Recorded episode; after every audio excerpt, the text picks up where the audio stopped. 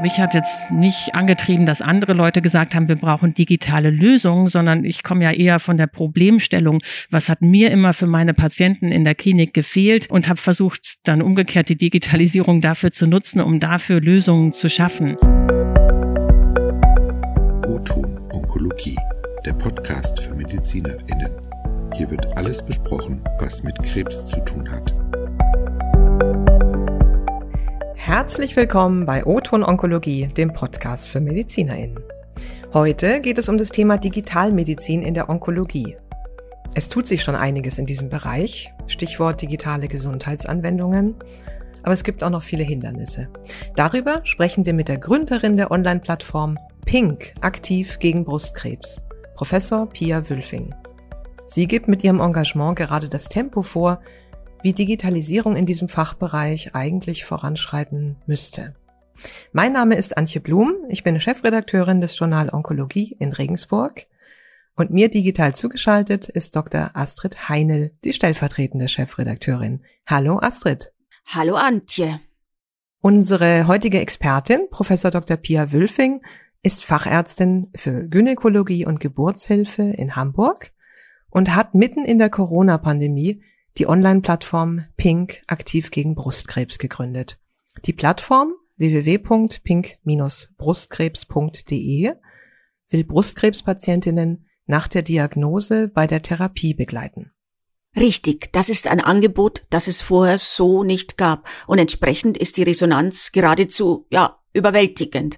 Das Magazin Focus hat Frau Professor Wülfing daher auch zu den 100 Frauen des Jahres 2021, die in der Pandemie herausragendes geleistet haben, gekürt. Und sie hat noch weitere Preise gewonnen, zum Beispiel den zweiten Platz beim Digitalen Gesundheitspreis 2022 sowie beim Health Eye Award 2021. Professor Wülfing hat außerdem eine APL-Professur mit Forschungsschwerpunkt Brustkrebs und befasst sich seit 20 Jahren in Klinik und Forschung mit diesem Thema. Herzlich willkommen, Frau Professor Wülfing. Vielen Dank. Ich freue mich, dass ich hier sein darf. Und außerdem möchten wir Ihnen zuallererst ganz herzlich zum Geburtstag gratulieren. Alles Gute. Die Queen hat heute übrigens auch Geburtstag. Oh, das ist mir bekannt. Haben meine Kinder ja. heute Morgen auch schon erwähnt.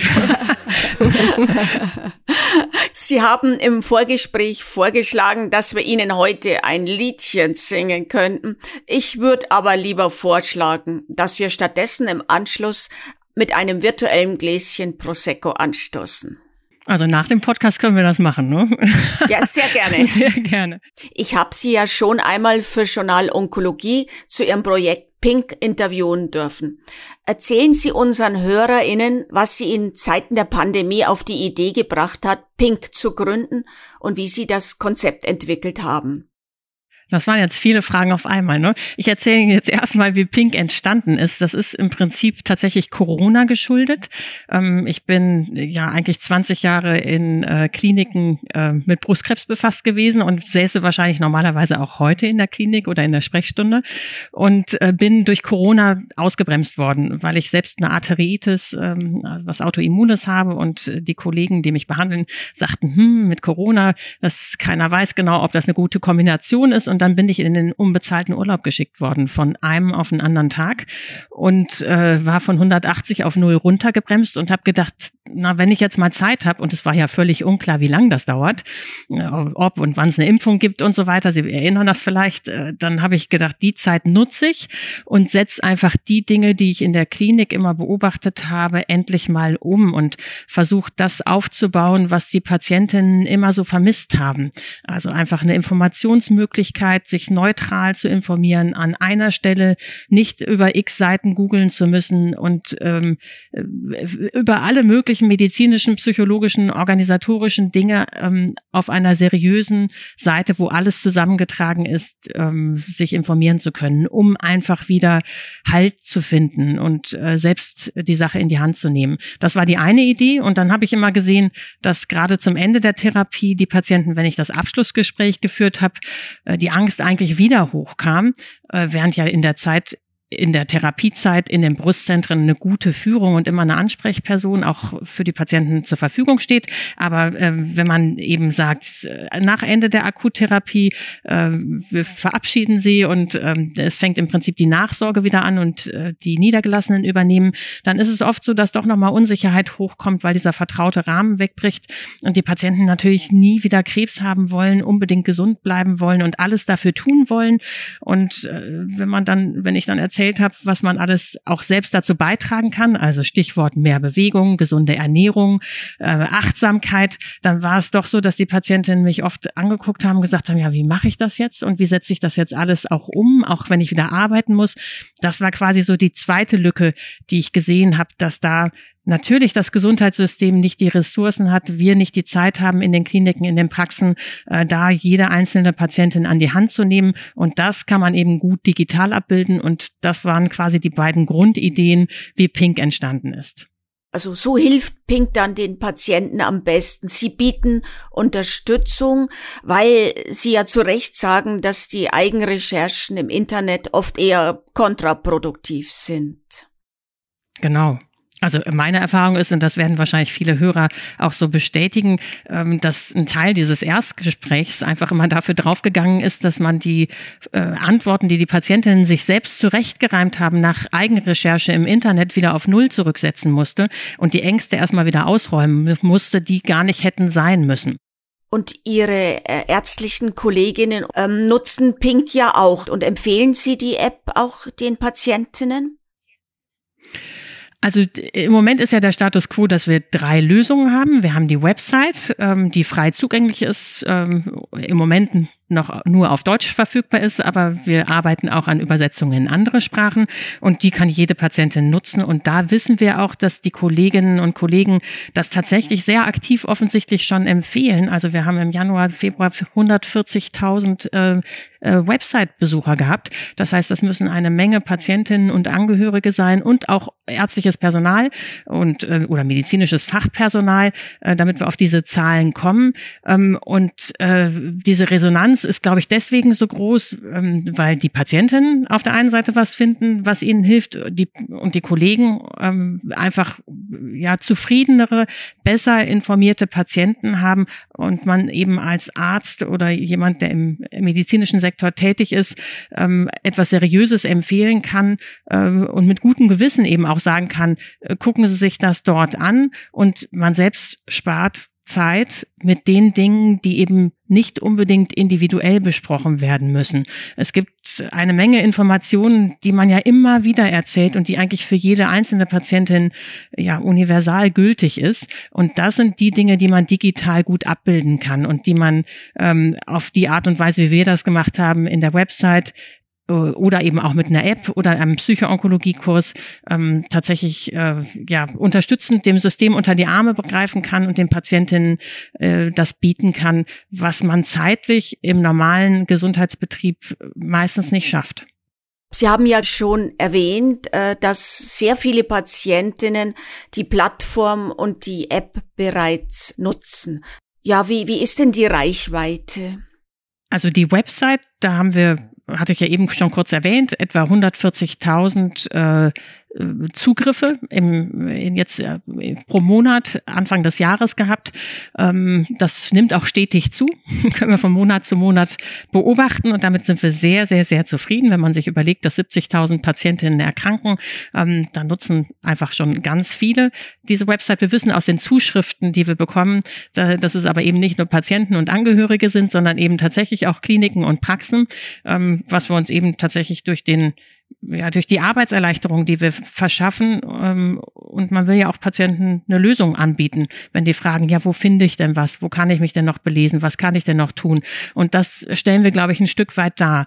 Sie hatten die App noch angesprochen ähm, und ich kann noch den Psychoonkologiekurs ergänzen. Das sind ja unsere beiden weiteren Lösungen, ähm, die wir entwickelt haben. Das sind beides auch CE-zertifizierte Medizinprodukte. Und die App hat ja die Idee, dass die Patienten Tag für Tag an die Hand genommen werden, jeden Tag äh, pseudo-individualisiert eigene kleine Ziele vorgeschlagen bekommen aus den drei Bereichen mehr Bewegung, gesündere Ernährung, Achtsamkeit, Yoga, Meditation ähm, und wir quasi so eine Art Coaching in Richtung Verhaltensintervention damit machen. Abgesehen von diesen ähm, ja, Coaching-Zielen, die natürlich mit Videos, mit ähm, Anleitungen im Bereich Sport beispielsweise, äh, mit Dehn- und Kraftübungen äh, gespickt sind ähm, und von Experten jeweils mitentwickelt worden sind, komplett leitlinienkonform aufgesetzt sind.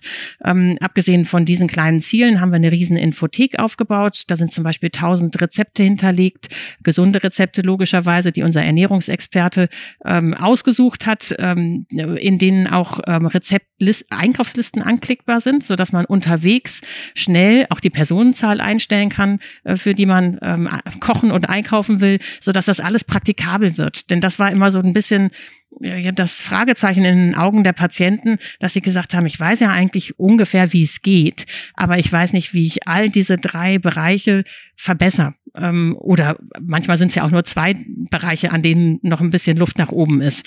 Und das wollen wir einfach so ein bisschen anleiten, ähm, indem wir Tag für Tag genau vorgeben. Machen Sie doch dies, machen Sie jenes und äh, Richtung Alltags, mehr Alltagsbewegung, ähm, häufiger einfach mal auch selber frisch kochen, ohne dass das 20 Zutaten sind und äh, völlig illusorische Einkaufslisten. Also es sind immer alles schnelle, einfache Rezepte, trotzdem gesund.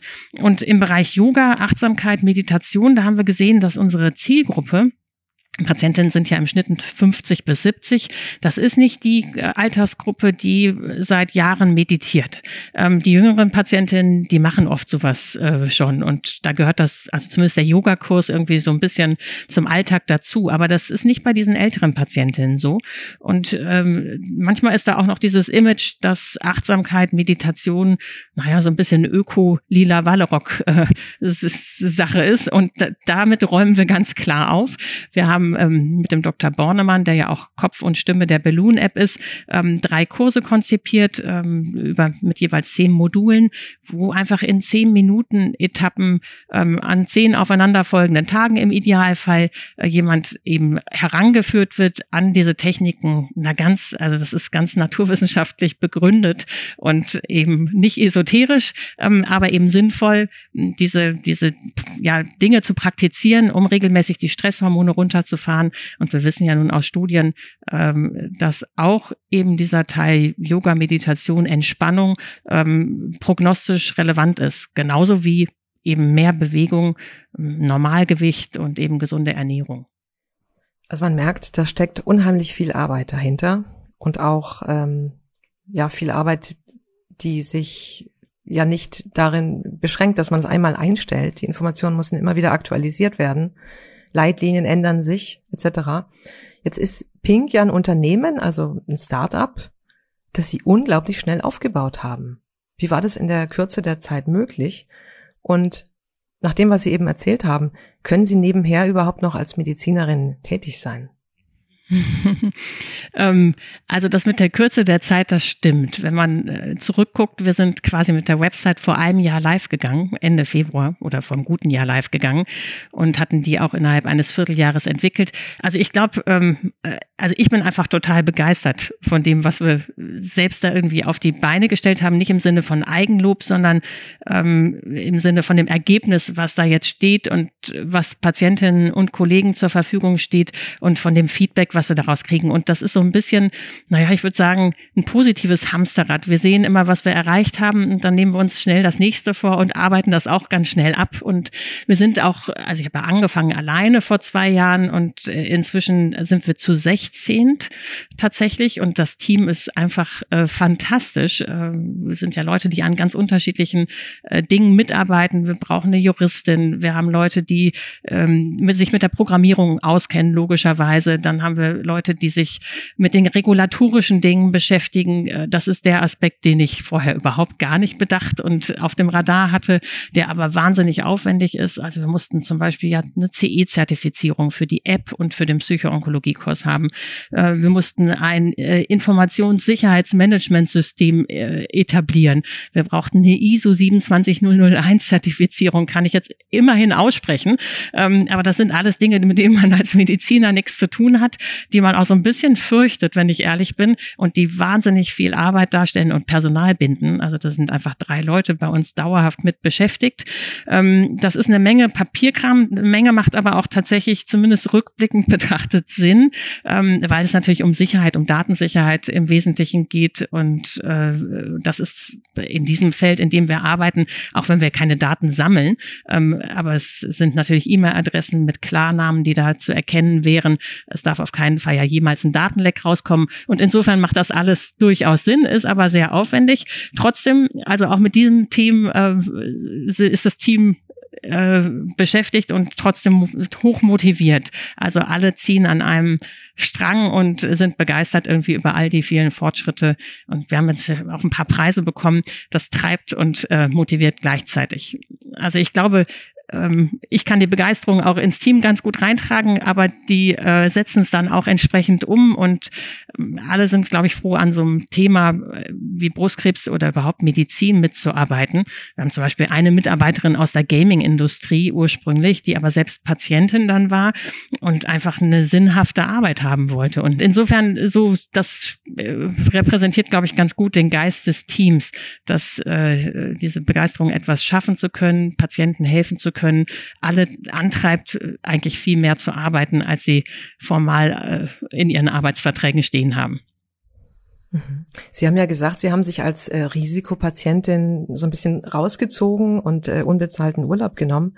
War das aber trotzdem auch eine Begleiterscheinung von der Pandemie, so wie so eine Aufbruchsstimmung, dass plötzlich wirklich und unbedingt digitale Lösungen her mussten und alle Welt hat darüber nachgedacht, wie man das schnell umsetzen kann. Hat sie das angetrieben?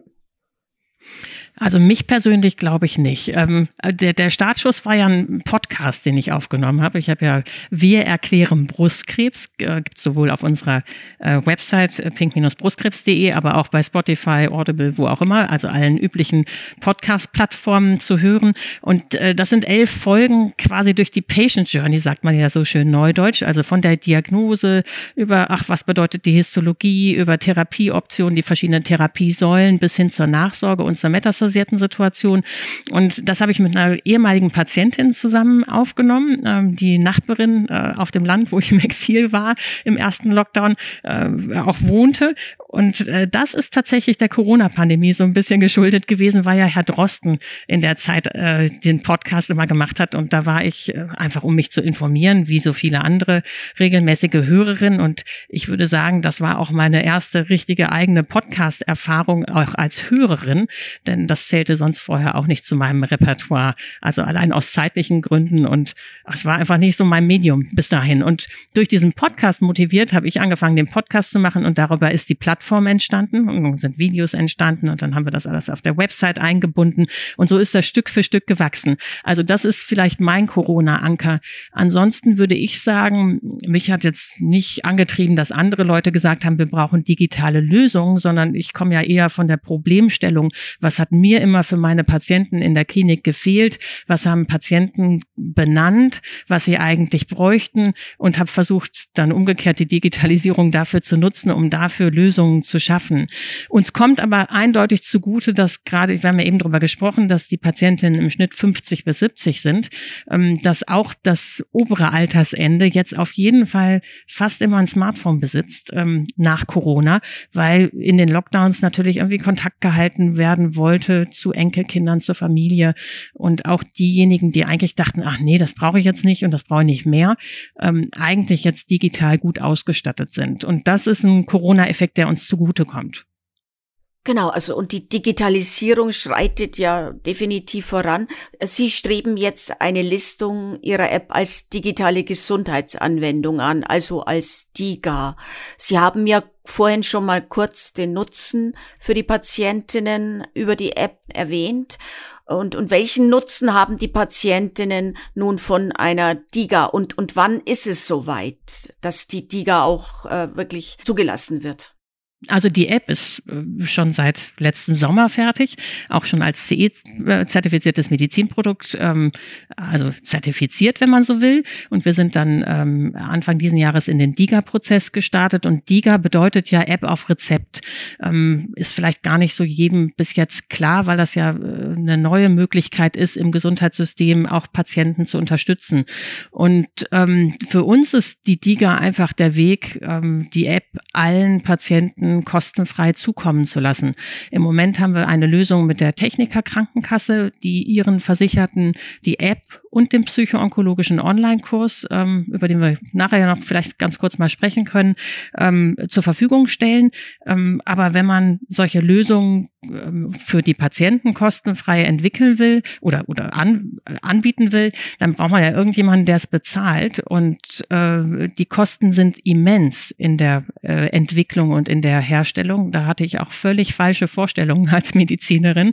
Also das sind äh, Unsummen. Um, ähm, und äh, um eben so eine Refinanzierung irgendwann mal hinzubekommen, ähm, ist eben die Möglichkeit, ähm, das über die DIGA zum Beispiel hinzubekommen. Und dann kriegen die Patienten ja die Kosten von der Krankenkasse erstattet, beziehungsweise die Krankenkasse übernimmt es direkt und rechnet mit uns ähm, jeweils ab und die Patienten kriegen einen Freischaltcode ähm, und können darüber dann einfach die App komplett nutzen. Das ist der Mehrwert der DIGA, also einfach als Vehikel, ähm, dass es dem Patienten erstattet wird. Ähm, die App, wie gesagt, ist schon in Verwendung. Wir haben ja auch schon eine Studie durchgeführt, die den Nutzen nachgewiesen hat. Wenn man DIGA werden will, muss man ähm, ja nachweisen, dass man entweder einen medizinischen Nutzen erbringt oder die sogenannten patientenrelevanten Struktur- und Verfahrensverbesserungen mit der DIGA erbringt. Und ähm, in der Studie muss man dann natürlich entsprechende Endpunkte wählen, die genau diese Sachen nachweisen. Und wir haben an der LMU in der Abteilung von Frau Professor Habeck diese Pilotstudie durchgeführt äh, mit 60 Patienten äh, in diesem Piloten und haben tatsächlich da schon zeigen können, dass die psychische Belastung deutlich geringer wird, dass die Fatigue weniger ist, dass die Frauen sich viel mehr bewegt haben ähm, und dass das die Lebensqualität gesteigert hat. Und man, man muss so kurzfristige Endpunkte wählen. Also eigentlich wollen wir ja nicht nur solche kurzfristigen Effekte zeigen, sondern meine Idee ist ja, und deswegen fragen die Patienten ja auch, was kann ich tun, dass man Rezidive und Metastasierung verhindert langfristig. Aber ähm, wenn man in dieses DIGA-Verfahren geht, dann äh, muss man ähm, Endpunkte wählen, die man sehr kurzfristig nachweisen kann, weil man nur ein Jahr Zeit hat, äh, zu beweisen, wissenschaftlich zu beweisen, dass die DIGA wirklich ein Mehrwert ist für die Patienten. Und ähm, insofern muss man im Prinzip so Surrogatparameter wählen und äh, sagen, gut, wenn sie sich mehr bewegen ähm, und es ihnen besser geht und das Gewicht geringer ist, dann übersetzt sich das irgendwann ähm, nach dem, was wir schon wissen und was in anderen Studien gezeigt werden konnte, sicherlich in eine auch bessere Prognose. Aber das sind dann Dinge, die wir wissenschaftlich langfristig evaluieren werden. Mhm. Damit erklärt sich auch, warum es jetzt erst so um die 33 Digas gibt, nach dem, was Sie eben gesagt haben. Ähm, neulich wurde ja über die ersten 20 Digas befunden vom Spitzenverband der gesetzlichen Krankenkassen, dass die Digas zu teuer seien. Und da gab es 50.000 Verordnungen und Kassengenehmigungen und jeder fünfte Zugangscode sei gar nicht genutzt worden. Ähm, wie sehen Sie das? Also gerechtfertigte Kritik oder nicht? Und nach dem, was Sie eben aufgelistet haben, welchen Aufwand man betreiben muss, um eine Diga überhaupt aufzusetzen. Ja, also dieser ganze Zulassungsprozess ist ja tatsächlich analog zu quasi Medikamentenzulassungen und in der Regel sind aber eben die Hersteller und Anbieter von Digas wie wir. Ich habe Ihnen ja eben erzählt, ich habe alleine angefangen, wir sind jetzt 16, wir sind ein Mini-Unternehmen. Und äh, man muss wahnsinnig viel äh, Regulatorik leisten, man muss Studien durchführen, die Kosten und auch Personalaufwand darstellen. Und man muss eben auch diese Programmierung ähm, und die Juristerei drumherum bezahlen. Also das sind ähm, hohe sieben siebenstellige Summen, äh, die man investiert. Also ich glaube, vom Geldverdienen sind alle, äh, die Digas anbieten, weit, weit, weit entfernt. Ähm, uns geht es da primär ja auch nicht darum, sondern eher ein Modell zu finden, wie das langfristig funktioniert und man dann langfristig sowas anbieten kann. Diese Preise, die dabei herausgekommen sind, ähm, die ergeben sich, die errechnen sich ehrlich gesagt aus diesen riesigen großen Investitionskosten am Anfang. Insofern ähm, ist das also aus meiner Sicht relativ zu bewerten bewerten. Es kommt ja immer die Kritik, ähm, dass der Mehrwert so schlecht messbar ist. Aber ich habe Ihnen ja eben erklärt, welche, ähm, welchen Nutzen man nachweisen muss. Also entweder medizinischen Nutzen oder diese Struktur- und Verfahrensverbesserungen. Ähm, das ist ja auch ein völlig anderer Ansatzpunkt, als wir bis jetzt quasi im Gesundheitssystem gerechnet haben. Eigentlich soll das Gesundheitssystem durch diese Digas ja erweitert werden. Es sollen ähm, sollen Felder für Patienten verbessert werden, die eben bis jetzt noch gar nicht da waren, für die es auch noch gar keine Leistung gab, so dass man so schlecht vergleichen kann. Also ich meine, wenn man im onkologischen Bereich mit Medikamentenkosten, die je nachdem, was wir da gerade pro Monat verordnen, ähm, vergleicht, dann ist für ein Quartal, ich glaube, der Durchschnittspreis der Digas liegt bei 400 Euro, äh, was erstmal hoch klingt, aber ist natürlich im Vergleich zu Quartalsmedikamentenkosten trotzdem vernachlässigbar oder im Vergleich zu irgendwelchen Radio radiologischen Untersuchungen auch vernachlässigbar. Äh, wenn man das mit unseren ärztlichen ähm, entsprechenden Vergütungen vergleicht, dann ist es gefühlt viel. Auf der anderen Seite ist eben dieser Riesenapparat, der dahinter erforderlich ist, äh, an Programmierern, an Agenturen, die da weiter eben dieses Hosting betreiben, Serverkosten, Juristen und Regulatorik und Studien, ähm, eben auch ein anderer Kostenblock, als man ihn in einer Praxis oder in einer Klinik jeweils hat. Also ich glaube, das kann man immer nicht so ganz vergleichen vergleichen. Ich kann nur sagen, es wird sehr, sehr lange dauern, bis man in irgendeiner Form trotz dieses Quartalspreises damit Geld verdienen könnte. Und äh, die meisten, von denen ich jetzt weiß, äh, in diesem Bereich, die solche Digas entwickelt haben, denen geht's jetzt nicht um schnelles Geld verdienen und das kann man damit eben auf diese Art und Weise auch überhaupt gar nicht. Das mit den Freischaltcodes, ähm, das ist ja immer so ein, so ein ich glaube, ein Missverständnis oder eine Mehr. Abgerechnet wird erst, wenn eine App wirklich äh, freigeschaltet ist, also die Patientin den Freischaltcode auch eingegeben hat und sich registriert hat in der App. Ähm, dass es überhaupt gar nicht zu dem Freischaltcode eingeben kam, liegt im Moment an dem oft noch etwas ruckeligen Vorgehen und Verfahren, auch an den mh, mm, ruckeligen Vorgängen bei vielen Krankenkassen. Also dieses, das ist halt neu, funktioniert ja auch erst seit einem guten Jahr und äh, dass ich glaube, diese Abläufe sind noch überhaupt gar nicht überall bei all den Kassen ähm, und auch nicht bei uns Ärzten ähm, eingeschliffen und bekannt, ähm, wie man eben vom Rezept was man ja ausgestellt bekommt, ähm, als Patientin an diesen Code bekommt. Äh, also das funktioniert ja entweder äh, eben je nach Portal der Kasse auch voll elektronisch. Zum Teil muss da noch das Rezept dann hingeschickt werden. Ähm, also da ist, glaube ich, noch viel zu tun, um das vom Ablauf ein bisschen schlanker und äh, auch einfach patienten- und kundenfreundlicher äh, zu gestalten. Das ist aber tatsächlich eher eben der Ablauf, der auf Kassenseite dann ruckelig ist.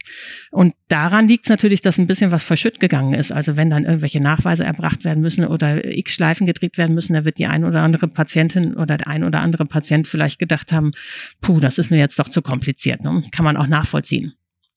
Und äh, apropos Regulatorik, äh, interessant ist ja auch immer das Thema Datenschutz.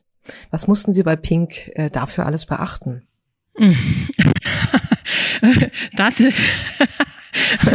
Und reicht die Zeit dieses Podcasts aus, um das zu schildern? Das wollen Sie ja nicht wissen, Frau Blum, was wir da alles beachten muss. Nein, also es ist, steht ja völlig außer Frage, dass wir hier mit Patientendaten quasi ähm, arbeiten und äh, dass sie höchst schützenswert sind und niemals ein Datenleck passieren kann. Also abgesehen davon, dass alles immer DSGVO und BSI-konform, äh, das sind immer so die beiden äh, Regeln, an die man sich maximal halten muss, aufgesetzt werden muss, sind das ja dann hinterher auch Entscheidungen. Also ich habe fast ein Vierteljahr gebraucht, um mich für eine Agentur zu entscheiden, der wir zugetraut haben, dass eben auch in der Umsetzung, also in der Programmierungsumsetzung, welche Server nimmt man wo, wie trennt man die Daten und legt sie auf unterschiedlichen da äh, Servern ab, damit auf gar keinen Fall Datenlecks jemals passieren können. Ähm, also jemanden auszuwählen als Partner, der das wirklich so ernst macht, nimmt und seriös macht, dass das auf jeden Fall sicher ist für die Patientinnen. Ähm, und dann ähm, haben wir zum Beispiel auch Hackerangriffe ähm, machen lassen. Also wir haben einfach, es gibt Agenturen, wusste ich vorher auch nicht, ähm, die man anheuern kann, die einfach zu unbekannten Zeitpunkten versuchen reinzukommen in die in das eigene System. Wir haben versucht, unsere Website zu hacken, unsere App zu hacken und ähm, Gott sei Dank ist da nichts nichts angebrannt, ist nichts, die sind nirgendwo reingekommen. Ähm, aber die Programmierer sind ganz aufgescheucht gewesen. als, wir werden angegriffen ähm, es ist, aber sowas muss man einfach machen, um ganz sicher zu gehen, dass man nichts übersehen hat. Und das erklärt auch wiederum so ein bisschen diesen technischen Aufwand dahinter. Also auch so eine Agentur anzuheuern, äh, ist extrem teuer, beispielsweise. Sehr interessant. Jetzt würde ich kurz das Thema wieder leicht wechseln, weil Sie haben ja vorhin gesagt, dass Sie auch gern noch über den psychoonkologischen Kurs sprechen würden, den Sie auf Ihrer Webseite anbieten. Es fehlen ja bundesweit Psychoonkologinnen. Die Wartezeit für einen psychoonkologischen Therapieplatz beträgt ja ungefähr 20 Wochen und das, obwohl die Hälfte der Krebspatientinnen psychisch belastet belastet ist. Äh, sehen Sie das Einsatzgebiet einer DIGA in der Onkologie vor allem als psychoonkologische Hilfestellung? Mm, also Frau Handel, das waren jetzt schon wieder drei Fragen auf einmal. Ich muss mir die mal merken. Also der psychoonkologische Online. Ich wiederhole sie gerne. genau, wenn ich es nicht hinkriege. Äh, gut, dass wir den Shampoos nicht vorher getrunken haben. Also ähm, die, der psychoonkologische Online-Kurs ist tatsächlich einfach unsere dritte Lösung, die wir bis jetzt fertig haben. Ist auch CE-zertifiziert logischerweise. Und das müssen Sie sich so vorstellen wie ein ähm, Online-Kurs, den die Patientin über vier bis acht Wochen zu Zeiten ihrer Wahl an einem Computer Computer oder Tablet durchführen kann. Und das funktioniert tatsächlich wie analoge Psychoonkologie, also wie eine echte Sitzung mit einer Psychoonkologin, mit einem Psychoonkologen. Ähm, also das, der ist interaktiv aufgebaut. Die Patientin bekommt Fragen gestellt, muss quasi reflektieren, was ihre ähm, Hauptprobleme in dieser Situation sind mit dieser Diagnose Brustkrebs, ähm, was sie am meisten beschäftigt, äh, womit sie am meisten hadert, ob es Angst, Wut, Trauer ist, äh, ob familiäre Probleme Probleme, was auch immer sie gerade besonders umtreibt. Das wird also, muss sie auch schriftlich selbst festhalten, äh, wirklich an diesen Punkten dann auch im Verlauf arbeiten. Es werden so Punkte wie Akzeptanz, Resilienz, Achtsamkeit geübt zu Psychoonkologie. Das ist ja immer ein ganzer Bauchladen, habe ich gelernt, gehören auch solche Dinge wie Traumreisen, Entspannungsübungen. Ähm, also das ist im Prinzip ähm, wirklich, es sind viele Module ähm, und je nach Tempo der Patientin kann sie sich da quasi über vier bis acht Wochen durcharbeiten und alles, was sie erarbeitet hat und an, an Kursen schon mal gemacht hat, also an Audios, an, äh, an Reflexionen, an ähm, Entspannungsübungen schon gemacht hat, kann sie jederzeit dann hinterher auch wiederholen. Ähm, so ist es auch gedacht, dass man das quasi auch als Routine beibehält hinterher. Ähm, und das ist absichtlich nicht als App programmiert, weil man das nicht unterwegs mal eben schnell machen soll, sondern wie eine normale Sitzung eben tatsächlich auch ähm, in Ruhe am Schreibtisch auf dem Sofa aber eher tatsächlich mit dem Computer oder mit dem Tablet dann in der Hand abarbeiten soll. Und basierend ähm, ist das Ganze auf der Acceptance- und Commitment-Therapie. Das ist also im Prinzip klassische Verhaltenstherapie, die sonst auch in der Situation am ehesten genutzt wird. Und lustigerweise lässt sich tatsächlich äh, Psychologie oder überhaupt Psychiatrie digital gut abbilden. Hätte ich früher nie gedacht. Ich hätte immer gedacht, das ist doch was, wo man zusammen, also das klassische Sofa, ne? Ähm, hätte immer gesagt, das ist die Therapiesituation, wo man sich gegenüber sitzen muss oder äh, in einem Raum sein muss und redet. Aber ähm, die Psychologen und Psychiater waren da Vorreiter im Bereich der Digitalisierung und haben tatsächlich seit vielen Jahren schon auch äh, wissenschaftlich sehr gut zeigen können, dass das funktioniert. Und ehrlich gesagt, wir sind auf die Idee gekommen, weil eine Patientin, mit der wir immer wieder die App auch verprobt haben, geht ja dann um Sachen, wo muss der Button hin, äh, was hätte sie, was, was, was fehlt noch, wie ist die Bedienung intuitiv und ähm, also diese ganzen Nutzertests und die sagte, ah, ein bisschen was zu Psychoonkologie Onkologie in der App wäre auch noch schön. Und dann haben wir gedacht, oh, die App ist schon jetzt relativ umfangreich. Ähm, also neben diesen Dingen Sport, Ernährung und ähm, Achtsamkeit haben wir auch noch einen Nebenwirkungs-Chatbot da drin und eine Community-Funktion und eine kleine elektronische Patientenakte und eine Terminverwaltungsstruktur. Also das ist schon ein rundum sorglos Paket als solches. Und dann haben wir gedacht, das trennen wir, denn vielleicht wollen ja auch Patienten, die die App gar nicht haben wollen, nur den psychoonkologischen Kurs oder umgekehrt. Und ähm, das ist auch ein abgeschlossenes Thema und ähm, der Bedarf ist eben hoch. Und dann so sind wir eben tatsächlich dann darauf gekommen, dass wir daraus auch noch ein Produkt bauen. Und äh, das ist selbstständig. Das ist keine DIGA, ähm, weil Sie eben ganz kurz noch da auch in diesem Kontext DIGA angesprochen haben. Da fangen wir jetzt an, wissenschaftliche Daten zu erheben. Möglicherweise werden wir da auch irgendwann den DIGA-Weg einschlagen. Im Moment haben wir tatsächlich Pilotprojekte mit äh, zum Beispiel der Rentenversicherung äh, oder einer Rentenversicherung und einer Reha-Klinik ähm, gestartet, ähm, beziehungsweise äh, haben einige private Krankenversicherungen, die für ihre Patientinnen diesen Kurs dann bezahlen. Ähm, dann brauchen wir auch perspektivisch eine Lösung, dass der kostenfrei für alle Patienten zur Verfügung steht. Und Sie hatten noch eine Frage gehabt und die habe ich jetzt wirklich vergessen. Also Sie haben gefragt, ob, ob die Digas vor allem für psychische und psychologische Themen ähm, geeignet sind. Naja, wenn man sich die, die, die gelisteten Digas anguckt, könnte man den Eindruck bekommen, die Hälfte der Digas sind tatsächlich ähm, für diese Indikation, also nicht Psychoonkologie, da gibt's noch nichts, aber psychische, also Depression und äh, solche Dinge ähm, spielen bei den Indikationen eine große Rolle. Ähm, ich glaube, das liegt einfach daran, dass wie ich eben schon erwähnt hatte, dass die Psychologen und Psychiater einfach relativ früh äh, diese Technik für sich schon erkannt und entdeckt haben und wissenschaftlich belegt haben, dass das funktioniert und dann darauf aufgesetzt haben. Ähm, ich kann mir das zumindest nur so erklären. Und ich weiß nicht, ähm, vielleicht ist da der Personalmangel auch so, äh, dass, dass da eben die digitale Lösung auch eine gute Idee ist. Das war ja auch unsere Idee. Also eine total häufige Frage in der Sprechstunde war, können Sie mir nicht helfen, Psychoonkologen zu finden? Ich kriege keinen. Die haben alle Wartelisten, ich finde keinen. Und da konnten wir meistens eben überhaupt nicht helfen, weil wir natürlich auch keine Psychoonkologen backen konnten und äh, die Zulassungen da ja äh, fehlen.